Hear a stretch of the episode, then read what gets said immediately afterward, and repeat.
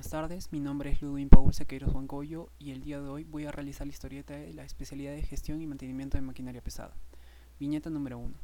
Hola Pedro, he decidido estudiar la carrera de gestión y mantenimiento de maquinaria pesada, ya que esta me permite innovar y crear soluciones a sistemas mecanizados y computarizados. Eso está muy bien, Paul. La carrera que has escogido brinda grandes cantidades de trabajo al año, debido a que tiene un campo laboral muy amplio. Viñeta número 2. En particular, escogí esta carrera porque siempre me atrajo la idea de trabajar en el sector minero o la construcción. Es cierto, la minería es la principal actividad productiva en el país, por ende requiere técnicos de maquinaria pesada. Por otro lado, la construcción también genera una gran demanda por estos especialistas. Viñeta número 3. Asimismo, las empresas en la actualidad buscan profesionales con conceptos básicos en el campo de la ingeniería aplicada, en específico personas capacitadas en equipos utilizados en minería y construcción, viñeta número 4.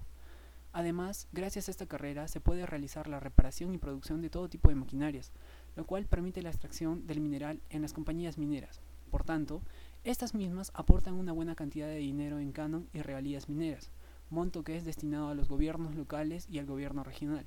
Viñeta número 5. Sin duda, Paul, está muy bien que tu carrera aporte al desarrollo del país, pero esta genera muchos daños ambientales. Es verdad, Pedro, pero actualmente se está llevando a cabo mejorar el estudio de impacto ambiental.